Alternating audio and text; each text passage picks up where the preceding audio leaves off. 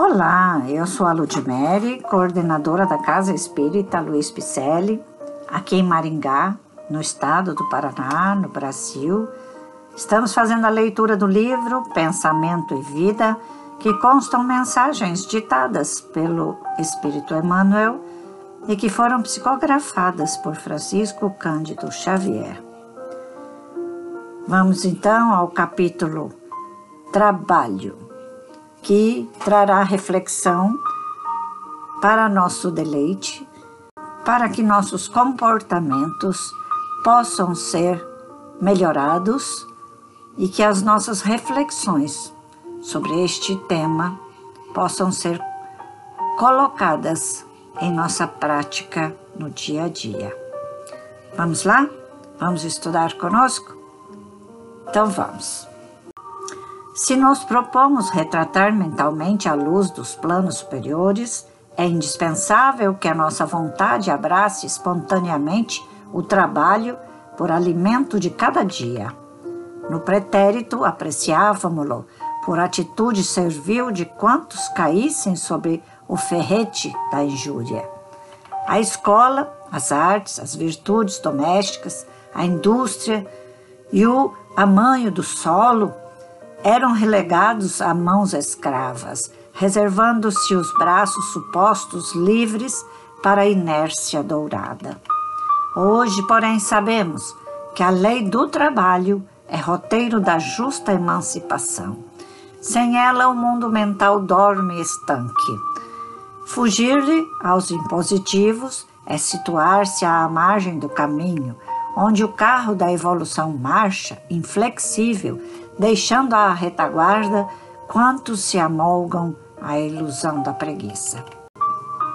O usuário não padece apenas a infelicidade de sequestrar os bens devidos ao bem de todos, mas igualmente o infortúnio de erguer para si mesmo a cova adornada em que se lhe estiolarão as mais nobres faculdades do espírito. Não vale, contudo, agir por agir. As regiões infernais vibram repletas de movimento. Além do trabalho e obrigação que nos remunera de pronto, é necessário nos atenhamos ao prazer de servir. Nas contingências naturais do desenvolvimento terrestre, o espírito encarnado é compelido a esforço incessante para o sustento do corpo físico. Recolhe de graça a água pura, os princípios solares e os recursos nutrientes da atmosfera, e, entretanto, é preciso suar e sofrer em busca da proteína e do carboidrato, que lhe assegurem a euforia orgânica.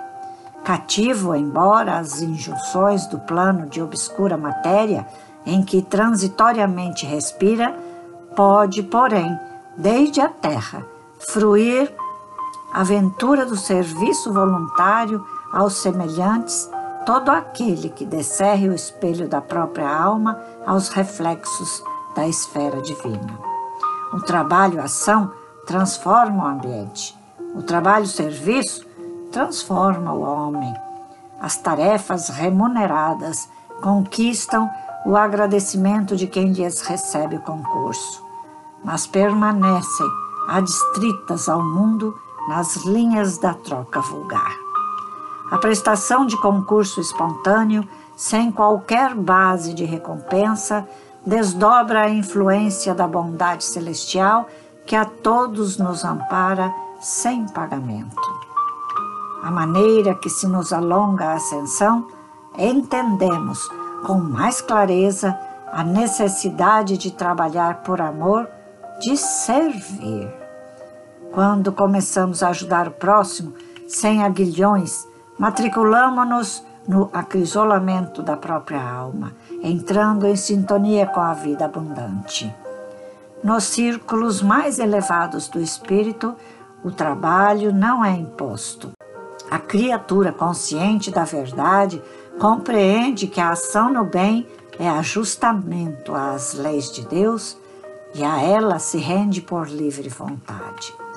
Por isso, nos domínios superiores Quem serve avança para os cimos da imortalidade radiosa, reproduzindo dentro de si mesmo as maravilhas do céu que nos rodeia a espelhar-se por toda parte. Que bênção! Jesus já disse: fora da caridade não há salvação. E é através do próximo que nós subiremos de volta ao Pai Maior. E Jesus disse tantas outras parábolas, não é? E essa mesma, fora da caridade não há salvação, ainda digo, fora da caridade não há evolução. Não é nem só se salvar, mas evoluir também. Olha, a nossa passagem aqui na Terra exige que trabalhemos em empresas ou no lar, ou para um patrão, ou para sermos patrões, exige-se para o sustento do dia a dia, para a aquisição do alimento, para os vestuários, etc., para a sobrevivência, vamos dizer assim. É preciso ter um trabalho. Mas o trabalho que ele fala aqui é um trabalho mais nobre. É justamente aquele trabalho que vai nos evoluir, nos enobrecer diante das nossas tarefas, diante da nossa evolução. Porque veja só, se há o fora da caridade, não há salvação ou não há evolução, nós temos que buscar a caridade. Será que é uma caridade só para a gente, para nós, para os nossos filhos, nossos parentes? Não. Devemos sim começar para o próximo mais próximo mas quanto mais pessoas nós abraçarmos para levarmos conosco, nem se for apenas com palavras, se não há possibilidade de lhes dar o sustento, não há possibilidade de lhes dar o alimento, um emprego, vamos doar o nosso tempo, que é uma caridade doar o nosso tempo. Uma caridade que Jesus está nos observando de que maneira nós estamos ajudando. Tudo fica registrado em nosso perispírito. E o fora da caridade não há evolução vai sendo cumprida quando abraçamos o próximo, quando nos levamos juntos uns aos outros nesta caminhada da evolução. Então, enviar o podcast é caridade, levantar a bandeira do cristianismo, do espiritismo é caridade, levantar uma família ajudando a comprar as suas vestes, ajudando a se alimentar é caridade.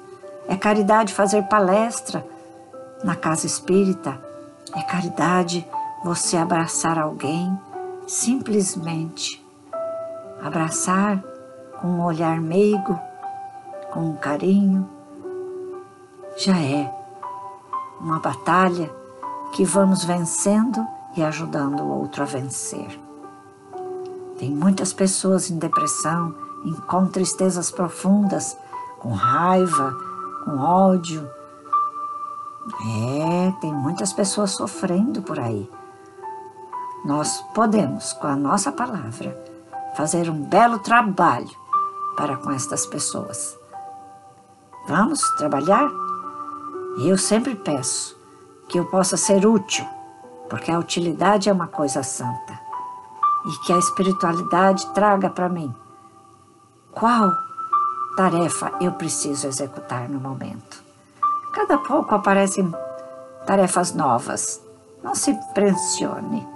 Vai fazendo.